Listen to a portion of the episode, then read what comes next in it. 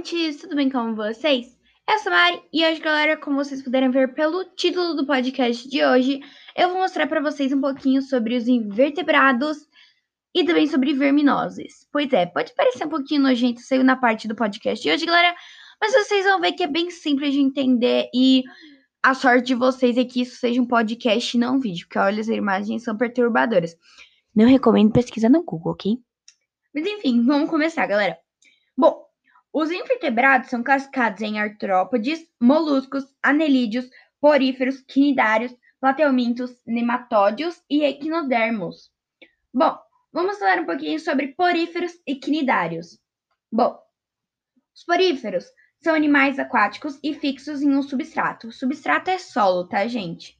Possuem poros pelo corpo, não têm tecidos, órgãos ou sistemas organizados, se reproduzem de forma sexuada ou assexuada.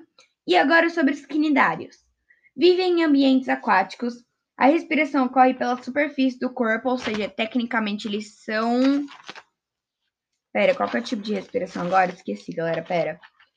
Pera que eu estou pesquisando. Eles são, eles tecnicamente têm a respiração cutânea, né? Só que debaixo d'água. Bom, um, eles possuem uma única abertura, a boca e uma cavidade no meio do corpo. Bom, galera, vamos falar um pouquinho agora sobre as verminoses. É.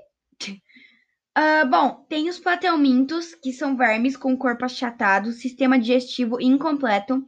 A maioria é hermafrodita e se reproduzem de forma assexuada e sexuada. Bom, tem as tênias, que são herma, hermafroditas, se reproduzem sexuadamente. Tem o esquitos, esquistossomo, se reproduzem sexuadamente e possuem sexos separados, ou seja, um, diferentes né, dos hermafroditas. Uh, tem também os nematelmintos, galera. Eu escrevi errado aqui no meu caderno, aí depois eu arrumei por cima, né, com branquinho. Eles têm o corpo cilíndrico, têm o sistema digestivo completo e possuem sexos separados.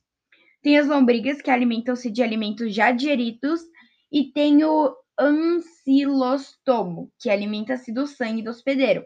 Por isso que a doença é chamada de amarelão, né? Porque come o sangue, digamos assim, né? Tipo um chupa-cabra. e daí você fica amarela, né? A pessoa fica amarela. Bom, então, galera, esse podcast foi bem curtinho mesmo, é só para vocês saberem um pouco mais, né, sobre isso. Espero muito que vocês tenham gostado. Não se esqueçam de me seguir aqui no Short, também no Spotify e em todas as plataformas que esse podcast está disponível, ok?